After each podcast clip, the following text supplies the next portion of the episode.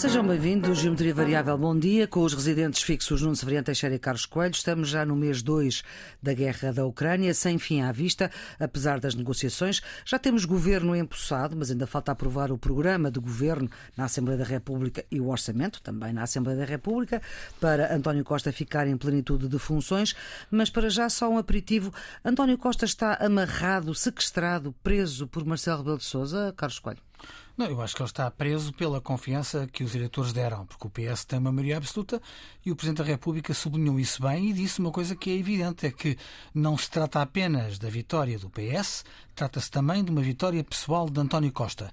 E, portanto, ele está agarrado a este resultado e está agarrado ao mandato. Agarrado. Portanto, pergunta: António Costa está agarrado, amarrado, preso, sequestrado por Marcelo Rebelo de Souza? Não, Severiano Teixeira. Não, acho que António Costa não está amarrado, preso pelo Presidente, está amarrado e preso pela maioria absoluta. Isso creio que está. Mas ele já disse que não é poder absoluto. Nuno Ferreira Teixeira Carlos Coelho, antigo ministro e antigo eurodeputado, a análise que escolhe outro ângulo no Geometria Variável. Estamos na edição número 77, edição de Maria Flor Pedroso, na Antena 1, na RDP Internacional e também em podcast. A produção de Ana Fernandes, a gravação de João Carrasco.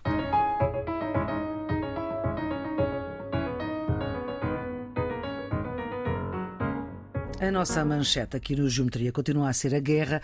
Começamos pelo leste europeu, a guerra às portas da Europa. Se na semana passada tivemos Joe Biden, o presidente norte-americano, em três reuniões em Bruxelas, esta semana é a vez da China, Cimeira União Europeia-China, que Lavrov, o ministro russo dos Negócios Estrangeiros, quase antecipou. E se a China, num determinado momento, até parecia poder ajudar a colocar um ponto final ou a apressar o fim da guerra, afinal não. Também culpa a expansão da NATO pela invasão da Ucrânia. Pergunto se vai ser um diálogo de surdos a uma semana da primeira volta das eleições presidenciais francesas, em que Macron criticou a escalada verbal de Biden e a querer guardar-se para poder ser um interlocutor de Putin. É assim que estamos, enquanto no terreno há mortos, feridos, deslocados, refugiados e um país a ser arrasado. Nuno, o que é que nos espera esta semana e destes dias de incerteza? Maria Flor, infelizmente, o que me parece que nos espera é mais guerra é o prolongamento do conflito, cujo fim não está, não está à vista. Do ponto de vista militar e daquilo que podem ser as movimentações no terreno, a Rússia anunciou que iria proceder a uma retirada. Hum. Aquilo que os serviços de informações do Ocidente dizem, pelo contrário, é que não se trata de uma retirada, trata-se de um compasso de espera para reorganizar, reabastecer e voltar ao ataque. Um passo atrás para dar dois em frente. O que, aliás, não é novo, já aconteceu uma ou duas vezes durante este mês e qualquer coisa de conflito. Portanto, creio que na próxima semana poderemos esperar essa continuação. Vamos ver onde é que, do ponto de vista, digamos, da evolução dos, dos, dos movimentos militares, ele se vai concentrar. Certo é que os bombardeamentos sobre as cidades e sobre a principal cidade, Kiev, continuam. Ao mesmo tempo que estes movimentos se desenvolvem militarmente no terreno, a diplomacia movimenta-se.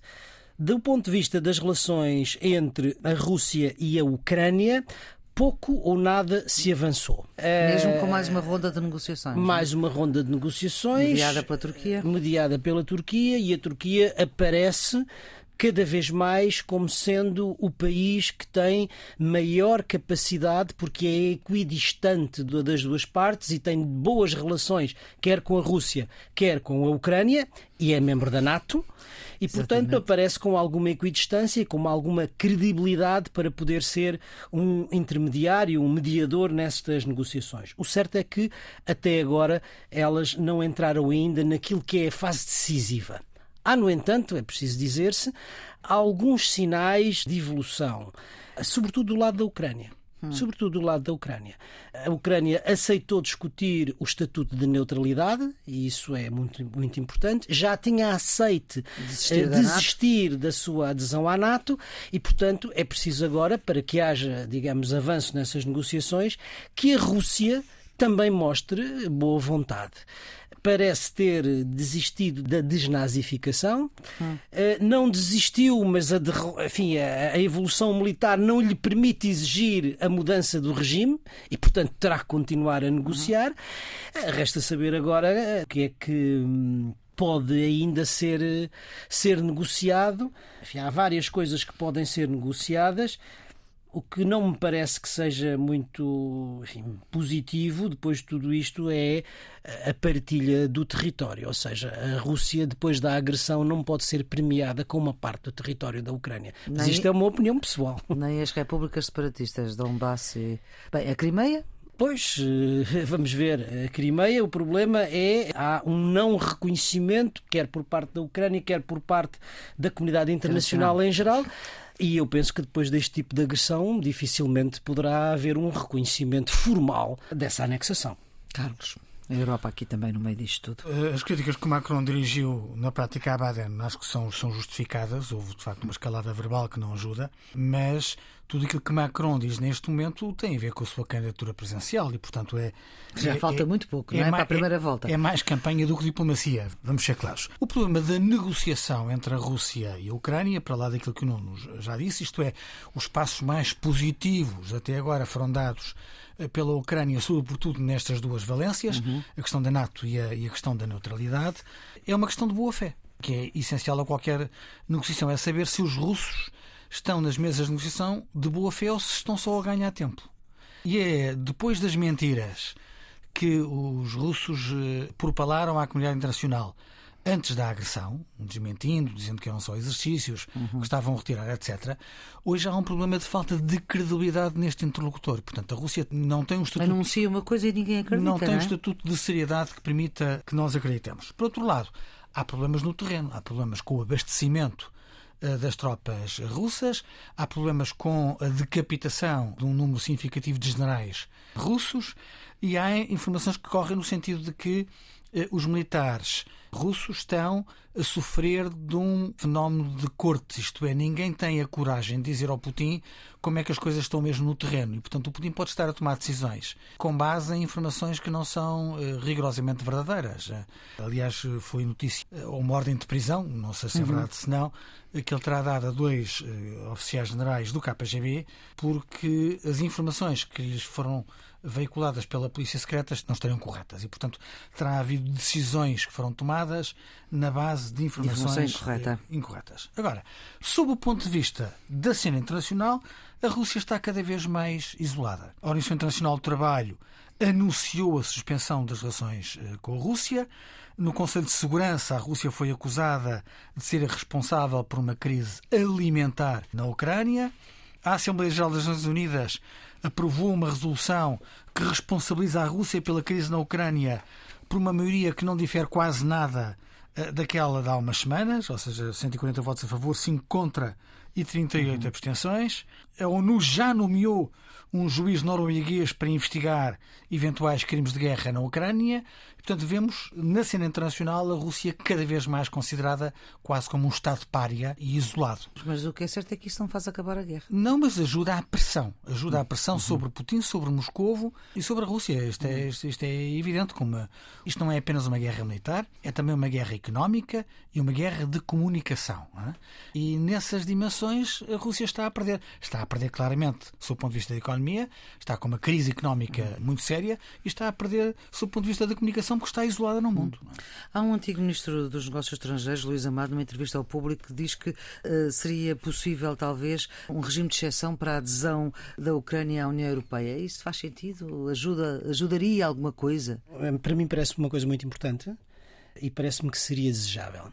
E poderia ser, um compromisso político sério na negociação entre as duas partes, a renúncia da adesão à NATO mas a Sim. concessão da possibilidade de aderir à União Europeia. Se isso acontecesse, a guerra acabava no dia seguinte? Não sei se a guerra acabava hum. no dia seguinte, digamos, isso, isso claro. só poderia ser negociado provavelmente no fim da guerra, mas isso implicaria ainda uma negociação mais eh, mais fina no que diz respeito, e é outra das áreas que nós não sabemos como é que vai funcionar, que é o problema da desmilitarização.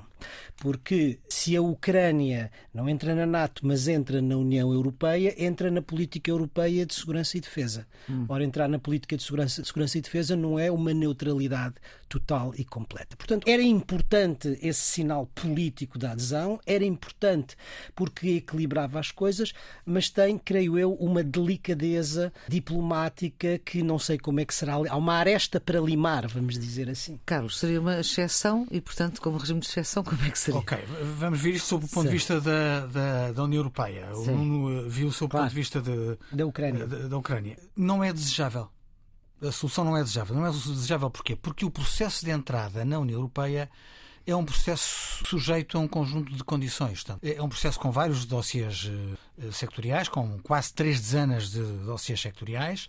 Mas isso é o normal, isto é exceção. Sim, sim, sim, ok. Mas hum. como os países entram, não, não senta de atropelo, porque quando senta de atropelo, depois no dia seguinte há problemas. Os países têm que provar que têm condições económicas, que têm eh, condições jurídicas, hum. que o seu direito está adaptado. Portanto, eh, isto obriga a um conjunto de avaliações. Pode-se dizer, está bem, mas dadas as circunstâncias excepcionais, vamos abrir uma exceção e vamos esquecer tudo isso e vamos permitir uma entrada de supetão. Na prática, uma entrada de favor. Eu não sei se é desejável para a Ucrânia entrar como de favor na União Europeia, uhum. não preenchendo todas as condições, mas a questão é: isto é provável? Não é. Não é provável porquê? Porque há diversos países da União Europeia que, ainda no último Conselho, manifestaram grandes reservas relativamente a isso dizendo na prática o que a Ucrânia hoje pede é a nossa solidariedade, é o nosso apoio em diversas frentes. Não é necessariamente que entre de supetão na, na União uhum. Europeia. E os processos de adesão na União são tomados por unanimidade. Portanto, basta que haja um Estado-membro. Em 27? Em 27. Que não esteja de acordo e, portanto, não há entrada nenhuma. Quem é é que neste momento não estaria de acordo? Neste momento há vários países. Uh, o mais vocal foi a França, mas era, está a exercer a presidência, portanto, de certa forma, fez-se porta-voz uh, daquilo que muitos outros pensam no Conselho. Entre os países mais próximos da Rússia, como a Hungria, até países que não têm nada a ver com, com a Rússia, mas que sofreram para entrar na União e que não veem com bons olhos alguém que não preencha todas as condições entre, entre de um dia para o outro e que receiam, sobretudo, que no, no day after eh, no dia seguinte os problemas venham à tona e que tornem toda esta gestão mais, mais difícil, eu neste momento diria que os 27 de acordo com algumas informações que tive, há pelo menos 10 Estados-membros que não veem com muito 10. 10 que não veem com muito bons olhos a aceleração do, do, procedimento. E nós não podemos esquecer que Zelensky disse que Portugal eh, era assim, estava tá, lá quase. E António Costa diz que não ouviu e, portanto, não, ainda não respondeu essa pergunta e toda a gente já se esqueceu dela. Diga, Nuno. Eu acho que a questão central é esta última, olhando do lado da União Europeia, a questão central é esta eh, última que o Carlos acabou de levantar, que é todo e qualquer processo de adesão, portanto, a aceitação de novos membros é, terá de ser feito por unanimidade no Conselho Europeu uhum. e essa unanimidade, tanto quanto nós sabemos, até hoje não existe. Quanto à outro, há outro mecanismo, é evidente que não se pode entrar de repente, mas não creio que, que fosse esse o caso, nem creio que era isso que Luís Amado tinha, tinha sugerido. O que me parece que seria importante é o sinal político de que no futuro há abertura para que a Ucrânia viesse a entrar na União Europeia e depois há a abertura, como é normal nestas questões, de todo um processo de negociação e de cumprimento de critérios que, enfim, muitas vezes demora até 10 anos, hum. não é? O nosso caso foi entre 1977 e 1986. Portanto, claro. uh, de supetão, de supetão, foi o último alargamento por pressão da Alemanha. E, e, a gente viu os problemas que isso colocou, não é verdade? Países de leste, não é? Todos os países, países de leste. Foi, foi um bocadinho acelerado, o não tem razão, foi um bocadinho acelerado. Ainda assim houve um processo negocial que se arrastou por, por alguns anos. O problema, sobretudo, foi conceber essa entrada como entrada em pacote, em bloco. Uhum. Oh, oh, oh, Carlos, aqui a questão é que a União Europeia podia ter usado um modelo que foi usado pela NATO e com sucesso, que foi o do Parceria para a Paz. Ou seja, há o sinal político de que se vai entrar, isso dá a proteção necessária, não é verdade, uhum. em termos de segurança, e depois cria-se um momento de transição, que neste caso da parceria para a paz foram quase 10 anos, para que fossem adaptadas todas as estruturas de natureza política e de natureza militar para que todos os critérios fossem cumpridos. Ora, a União Europeia podia ter feito o mesmo, podia ter criado uma parceria para o desenvolvimento, por exemplo, e portanto criar uhum. a forma, um período transitório para que as economias se adaptassem, Não, para houve, que o houve, Estado de Direito. Agora, houve, foi uma pressão, houve da, uma pressão política brutal da Alemanha. Sim E, portanto, aquilo foi tudo. Esse é que foi, para usar a expressão do Carlos, de supetão. E correu mal. Sim, foi, foi supetão e foi em grupo. Porquê? Foi em grupo. Foram Carlos, muitos deixa-me- países, foram foram nota de- 10. Dez? E e- Foram e- 12. depois- 10 mais 2, sim. por duas razões. Primeiro, porque não deu tempo para que esses próprios países adaptassem as suas estruturas económicas e institucionais para a adesão. E porque não deu tempo à União Europeia para adaptar, fazer a sua reforma institucional para receber esses países em condições. Isso é verdade, isso é verdade. A razão histórica é que, como é requerida a unanimidade, receou-se se se fizesse um, um sistema Um país, de cada vez, sim. como havia algumas tensões na história da relação desses países, quem entrasse primeiro podia depois vetar a entrada daqueles que estavam a seguir. Mas a verdade, isso não tem razão, é que se nós olharmos para a história da União, depois dos seis fundadores, todos os alargamentos foram cautelosos. No, Exceto este. no primeiro alargamento entraram três países, de seis passamos para nove. No segundo entrou um, de nove passou para dez, com a Grécia. Grécia. No terceiro, quando entrou Portugal e a Espanha, de 10 passou para 12, entraram dois. Depois, eh, quando entraram a, a- Suécia, eh, a Áustria e a Finlândia, passámos para 15, entraram três. Portanto, ao longo praticamente de 50 anos de história comunitária, ou entrou um, ou entraram dois, ou entraram três. E com o alargamento do leste entraram 12. E mais. Quer dizer, 10 num primeiro bloco e depois a Bulgária e a Roménia no segundo, não é? E mais, os processos de alargamento que o Carlos está a dizer não só eram pequenos em termos de dimensão de países que entram, dois ou três, como eram países que apresentavam uma grande homogeneidade do ponto de vista do desenvolvimento económico e do ponto de vista das experiências políticas. E, portanto, era relativamente fácil para a União Europeia criar políticas direcionadas, para Portugal, Espanha e Grécia, para a coesão e para a consolidação das democracias que vinham de, de regimes autoritários, porque eram poucos e eram mais ou menos parecidos. Não é? Exatamente. Isto aqui era uma coisa muito diferente. Com os tais 10, 12, países muito grandes, países com a dimensão da Polónia, até coisas como Malta ou Chipre, que vinham de experiências políticas completamente diferentes e, portanto, enfim, era muito difícil. Depois, havia ali uma última coisa, que é, enquanto os outros alargamentos as transições eram transições que se faziam dentro de um sistema económico de economia de mercado, ali houve uma dupla transição.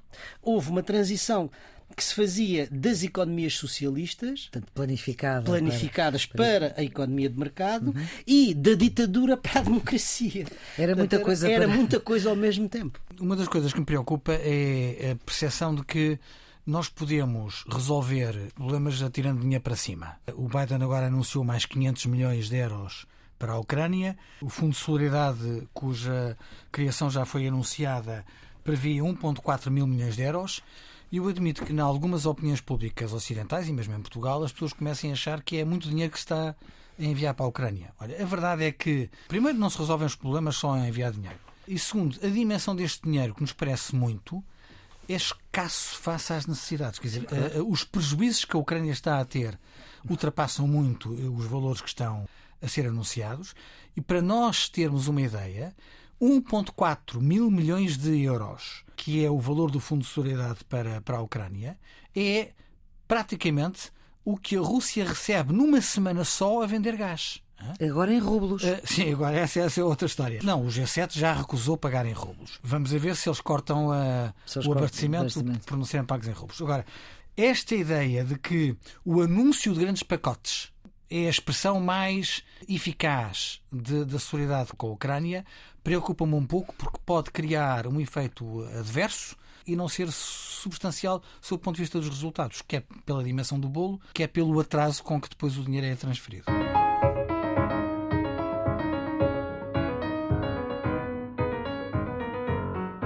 Posse do governo olhada pelo ângulo do geometria variável. Ora, vamos lembrar Marcelo Rebelo de Sousa, mas Marcelo, quando aqui esteve como convidado especial, quando nós assinalámos um ano deste programa, em maio do ano passado, 21 de maio de 2021, quando respondia precisamente a uma pergunta eh, minha, que era uma especulação que corria naquela altura, portanto há um ano, maio de 2021, sobre a possibilidade do Primeiro-Ministro poder ser designado, escolhido, nomeado para um cargo europeu. Ora, Marcelo, na altura, acabou com a especulação de forma categórica. Vamos ouvir. Não receia que no meio disto, destas eleições todos os anos, não receia que o Primeiro-Ministro se vá embora para a Europa, para não? Não, não sei, vai para, a Europa como? Não sei, fala-se. Uh, não sei como é que vai para a Europa.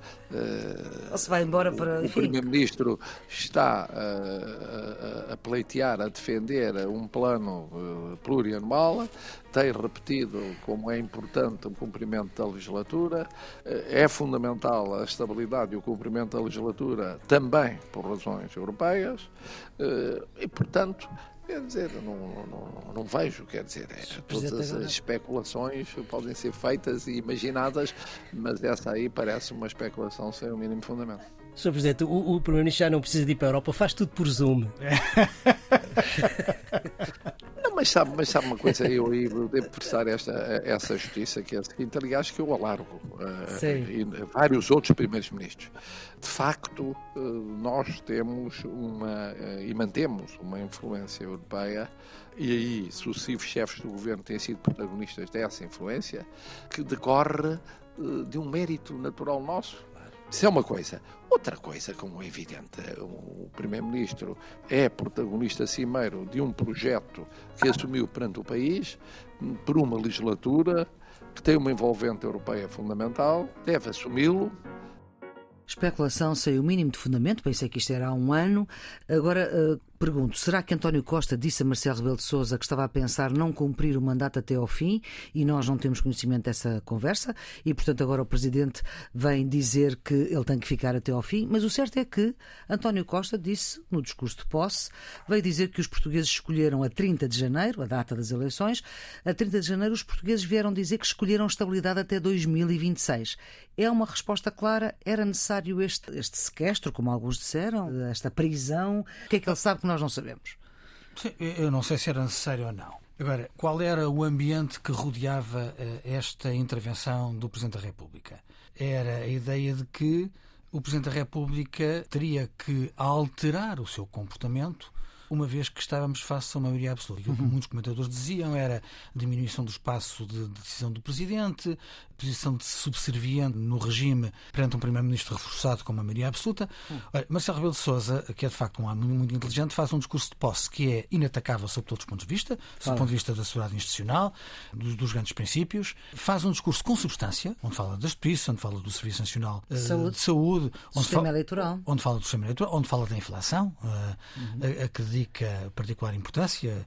E sob o ponto de vista da gestão da política, ele vira-se para o Primeiro-Ministro e diz estamos perante uma maioria que foi construída também com uma fulanização, uma pessoalização da candidatura a Primeiro-Ministro. O próprio António Costa, na campanha natural, eh, fez muitas vezes. É entre mim e Rui Rio? Entre mim e Rui Rio. Eh, uhum. E, portanto, eu acho que isso foi eficaz sob o ponto de vista da, da campanha. E o Presidente da República uh, diz: não, isto tem que ter consequência política.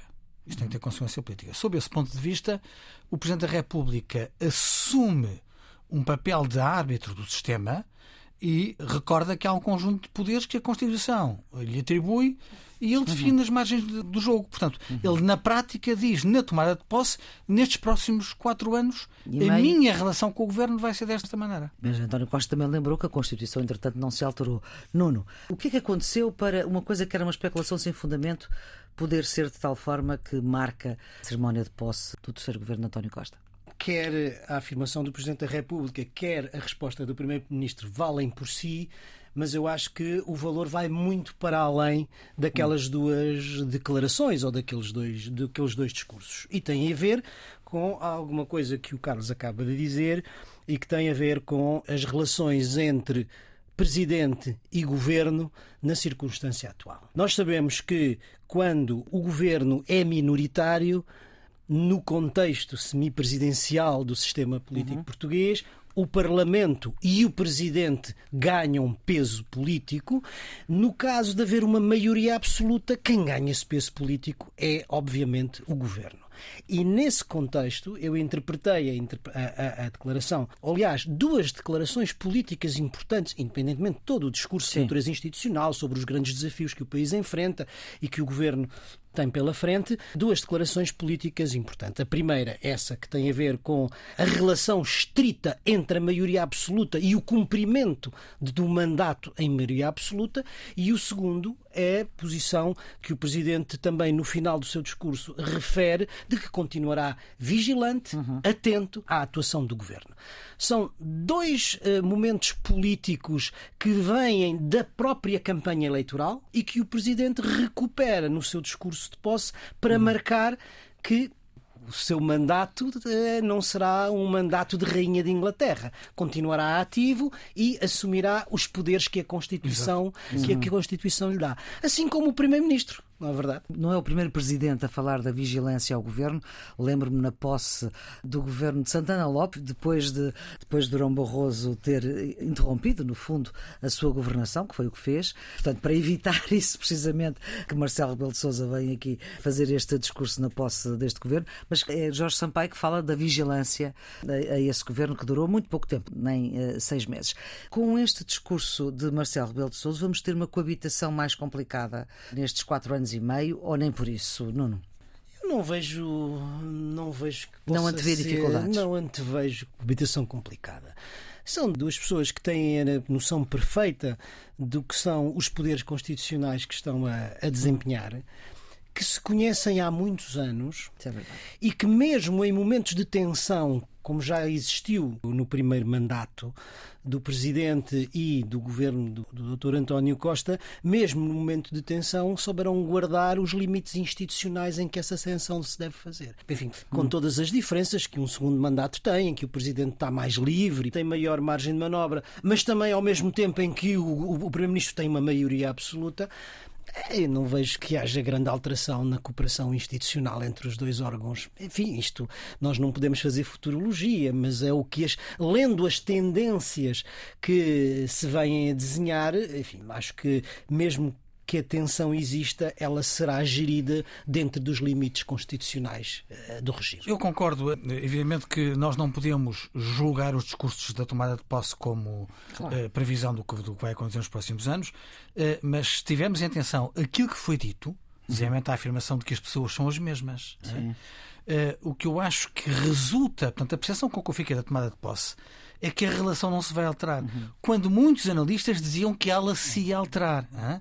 Portanto, uhum. eu acho que não se vai alterar, o Presidente vai continuar a ter uh, as, suas características. as suas características, a sua forma de, de exercer influência uh, e a relação entre o Presidente da República e o Primeiro-Ministro não creio que vá a ter grande alteração. Só para fecharmos este tópico, nós na semana passada falámos dos ministros novos, não falámos dos velhos, isto é, daqueles que saíram do governo. Não sei se querem dizer alguma coisa, por exemplo, Pacheco Pereira não percebeu porque é que Cisa Vieira saiu, por acaso também não percebi. Alguém, algum dos senhores percebeu? Não, eu, eu hoje fiz aqui uma, uma coisa que os sociólogos das, das elites costumam fazer, fiz aqui uma brevíssima caracterização do perfil do governo. Não sei se Sim. isto tem interesse ou não. Claro. De quem, de quem é esta gente? Quem é esta gente que está neste governo novo? Um exercício mais ou menos académico que se costuma fazer quando se analisa as elites, que é perceber quem é esta gente, quem é este governo. Normalmente a primeira coisa que se pergunta é: é de homem ou de mulher? Aqui é metade homem, metade mulher, absolutamente. Se não contarmos com o primeiro-ministro, temos mesmo mais mulheres uhum. uh, no governo. Isso é verdade nos ministros, não nos Estados de Estado. Sim. Certo, eu estou a falar apenas uh, dos ministros. No secretário de Estado é, são dois terços para um Sim. terço, vamos dizer assim. Que idade tem esta gente? Sim, que idade tem? O mais velho tem 70 anos, o mais novo tem 43. Hum. A média anda pelos 50, quer dizer, temos na casa dos 40, 8 ministros, na casa dos 50, 7. O, o, dos primeiros governos a seguir ao 25 de Abril, a média etária era muito mais nova. Muito mais nova. Normalmente, Sim. os regimes mais novos têm elites políticas mais novas. Uhum. Então já estamos a ficar velhos. Porque houve a decapitação é... do, do, regime anterior. É? Exatamente. Uma crítica que se tem feito é que este é um governo demasiadamente lisboeta. Sim. Esta crítica é verdadeira. É um governo essencialmente urbano há sete ministros nascidos em Lisboa, há um nascido no Porto, há três nascidos em Coimbra e depois, digamos, no interior do país, em várias cidades, uhum. Porto Alegre, Setúbal, Baião, caso do Ministro da Administração Interna, portanto, mais quatro ministros. E dois nascidos nas ex-colónias em Angola. Portanto, há aqui uma distribuição. O que é que esta gente estudou? Qual é a característica? É um governo predominantemente de gente de ciências sociais e humanas. Curioso porque muitos Sim. outros eram Era essencialmente de engenheiros e de advogados. temos cinco formados em ciências sociais, não só sim, em sociologia, sim. mas também em ciência política, etc. Uhum. Cinco em direito, incluindo quatro, o primeiro-ministro, incluindo o primeiro-ministro, quatro em economia. Há dois engenheiros, entre eles a Ministra do Ensino Superior e, e António um, Costa um, Silva. Exatamente, e Costa e Silva, e um bioquímico, uma bioquímica. É um governo altamente qualificado. A maioria dos ministros são doutorados. São nove, nove ministros doutorados. Dois com mestrado, portanto, ainda uhum. sem terem realizado a sua tese de doutoramento, já feitos com a, a parte uhum. escolar. É o caso do José Luís Carneiro, da Mariana Vieira da Silva. Três com pós-graduação e depois quatro eh, licenciados. Uma das coisas que normalmente se procura uh, sempre perceber é qual é a universidade ou quais são as hum. universidades de onde vêm as elites governativas. É? é? muito dividido. Há 11 ministros que vêm de Lisboa, mas em Lisboa há várias universidades. Há várias universidades. Por exemplo, da minha, a Universidade Nova de Lisboa, há três ministros. Elvira Fortunato, João Costa e a Marta Temido. Dois de Coimbra, dois da Universidade de Coimbra, e depois uma coisa que é relativamente nova na percentagem relativamente a hum. governos anteriores é muitos são doutorados, quase todos eles, por universidades estrangeiras. Três pelo Instituto Europeu de Florença, um por Oxford, João Cravinho, um pelo Imperial College de Londres, Costa e Silva, e o João Costa é Leiden, que é um linguista. Agora, outra crítica que tem sido feita é este é um governo que vem essencialmente do setor público. Há falta do setor privado Sim. e essa questão que estava a levantar do ministro do governo anterior, Cisa Vieira, vinha do setor privado. Aqui é muito claro. Há 17 ministros que vêm do setor público e apenas um que vem do setor privado, que é António Costa Silva. E de entre o setor público, a grande maioria são professores universitários. Oito. Não é boa coisa, digo eu. Não é que, também é professor universitário. também, que sou professor universitário. E também já foi ministro. Portanto, também é... já entrou nessas contas. Pois há sete que vêm, digamos, políticos de, de profissão, dois gestores e um inspetor de, um inspetor de trabalho. A outra questão é sabermos se são essencialmente políticos ou essencialmente técnicos, técnicos. não é? De onde é, que, uhum. de onde é que é a sua proveniência? É preciso dizer que entre os 18, incluindo o Primeiro-Ministro, 12 são militantes do Partido Socialista. Portanto, há uhum. aqui uma prevalência, embora muitos deles tenham formação técnica e venham de, de, de áreas técnicas. E entre todos há apenas três que não têm carreira política anterior. É o caso da Elvira Fortunato, é o caso da Helena Carreiras e é o caso do Costa e Silva. O Pedro Adão e Silva nunca teve em governos, mas enfim, foi membro do secretariado é, do PS, e teve uma vida, Rodrigues, uma vida política. Mas ele já não é militante do Partido Socialista. Exatamente. Era nessa altura, mas depois deixou de ser. Portanto, é um pouco esta caracterização eh, sociológica, se quisermos, da uhum. elite governativa atual.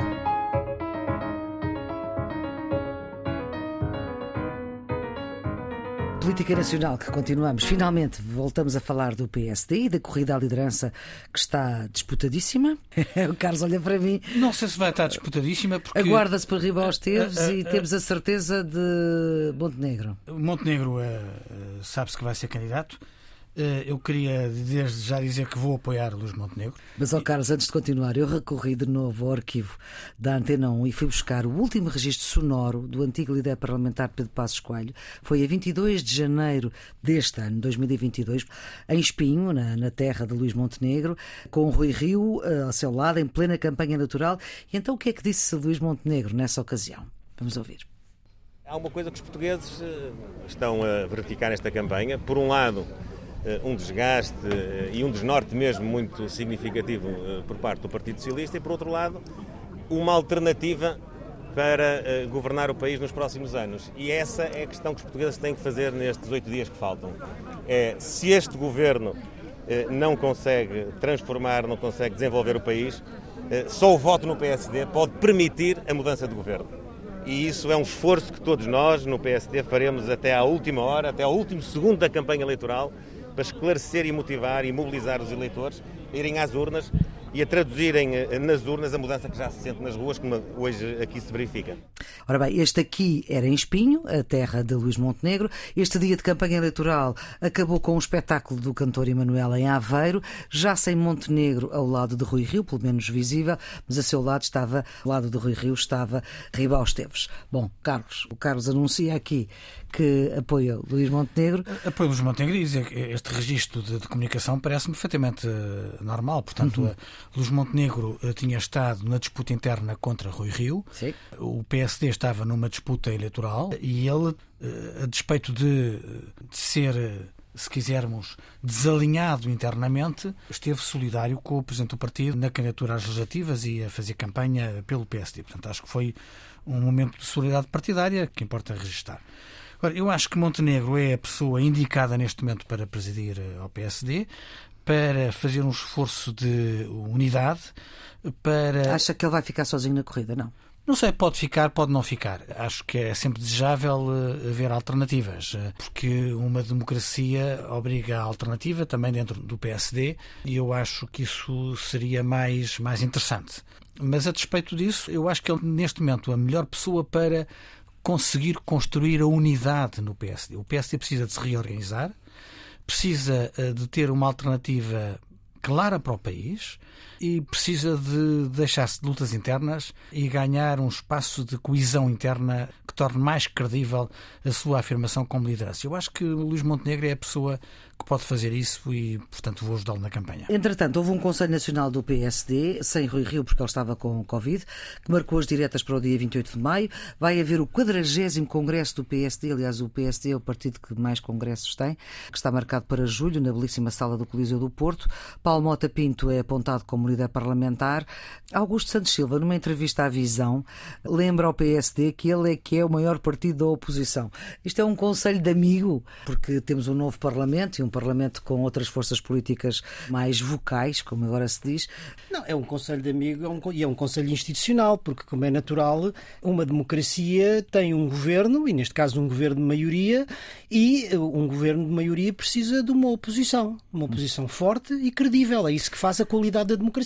Portanto, nesse sentido, acho que sim. Agora, acho que isso também tem a ver com a situação de conjuntura particular em que esta, esta legislatura, vamos dizer assim, uhum. tem com a extinção ou com o desaparecimento aparecimento do CDS e com o aparecimento de outras forças políticas no hemiciclo, à direita em particular, eh, entre as quais o Chega, que não se enfim, conhece ainda qual vai ser a sua evolução. Uhum.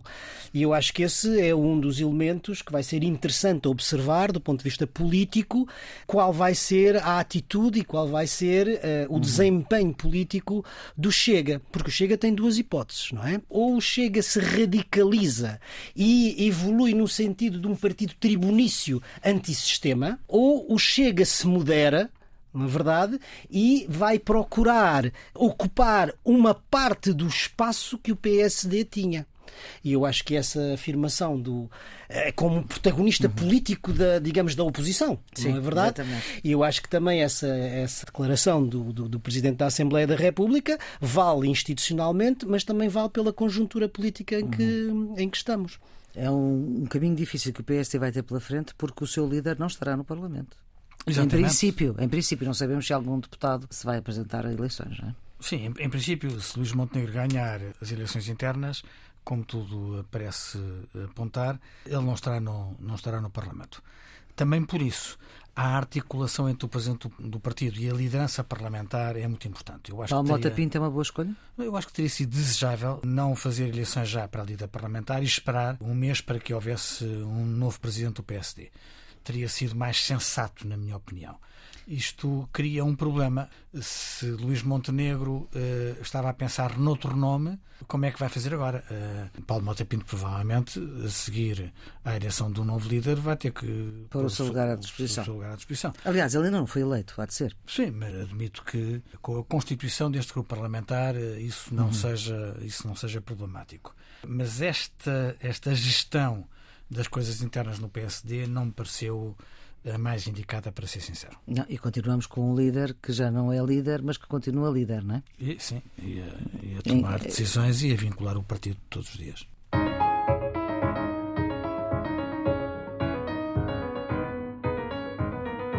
Vamos para os redondos, bicudos e quadrados. Redondos, nono. Vai para a nomeação de uma nova juíza que é a primeira mulher afro-americana no Supremo Tribunal de Justiça dos Estados Unidos da América. O Supremo Tribunal é um órgão fundamental da democracia americana e que deve espelhar aquela que é a diversidade da sociedade americana. Esta nova juíza, Kejani Brown Jackson, foi nomeada por eh, Biden, mas foi aprovada quer por democratas, quer por republicanos. Hum. E isto é indiscutivelmente uma boa notícia, não só para a representatividade da justiça, mas para a qualidade da democracia norte-americana. O meu redondo vai para o investimento na Doca da Pedroços. É um espaço privilegiado entre Lisboa e Oeiras. A Fundação Carlos Gulbenkian vai criar o Centro de Investigação dos Efeitos das Alterações Ambientais na saúde humana e nos ecossistemas. A Fundação Champaliamot vai criar o Centro Avançado para o Desenvolvimento de Inteligência Artificial. Isto vai requalificar 64 hectares num investimento na ordem dos 300 milhões de euros. Por seu turno, a Câmara de Lisboa e a Universidade de Lisboa, com outras estruturas, como o Instituto Português do Mar e da Atmosfera, a Doca Pesca, vão criar um hub do mar, contando com um investimento de 31 milhões de euros, a fundo perdido no PRR. É um exemplo de uma boa colaboração entre o setor público e privado, e o envolvimento dos fundos europeus. Uhum. espero que sejam bem geridos e há uma garantia de qualidade, porque um dos responsáveis será David Lopes, um gestor qualificado, competente e comprometido com a causa pública. Quadrados, Nuno? As próximas eleições legislativas na Hungria. No próximo hum. domingo, dia 3 de abril, os húngaros vão às urnas para eleger um novo Parlamento e enfrentam uma escolha política muito importante, quer para a Hungria, quer para a União Europeia. É? E é uma escolha entre o Fidesz de Orbán, que está no poder e que nas sondagens ronda os 50%, e todo o resto da oposição que está unida e que tem nas sondagens 45%. Ou seja, joga-se o destino de uma democracia iliberal ou de um Estado de Direito. Vai ser, digamos, uma eleição muito importante. Para seguir atentamente, Carlos. É verdade que é 50-45, mas com entre 12% a 16% de indecisos. Portanto, Exatamente. há margem para. Pode haver surpresa, Pode portanto. haver surpresa. O que torna a coisa ainda mais quadrada. Exatamente. Por isso é que é um quadrado, Carlos. O meu quadrado vai para as mortes nas prisões portuguesas. Que nos últimos cinco anos morreram 303 reclusos. Dessas mortes, 66 foram atribuídas a suicídios, mas no fim de contas apenas 6 foram investigadas. São números que nos devem envergonhar e fazer pensar sobre o que se passa nas nossas prisões quando estão em causa os direitos fundamentais de cidadãos, ainda que condenados, não perdem a sua dignidade temos o dever de manter os condenados na prisão, mas também de evitar que as sentenças sejam, na verdade, penas de morte. Bicudos? O meu bicudo vai para a proibição dos talibã do regresso das meninas à escola no Afeganistão. Depois de terem dado garantias de que as raparigas poderiam vir a frequentar o ensino, para além do sexto ano, certamente para darem uma imagem de maior moderação e conseguirem receber os apoios financeiros da comunidade internacional, pois os talibã voltaram atrás e, na véspera do regresso às aulas, proibiram as meninas de voltar à escola para o grau maior que o sexto ano. E não contentes com isso, vão impor a segregação nos jardins públicos. Rapazes para um lado, raparigas para o outro. Carlos. Vai para a situação de ruptura nos tribunais portugueses por falta de funcionários judiciais. Segundo dados recentes dos relatórios de 23 comarcas do país, o sistema judicial está em ruptura por falta de funcionários judiciais. Para termos uma ideia, em 2019, 780 vagas ficaram por preencher.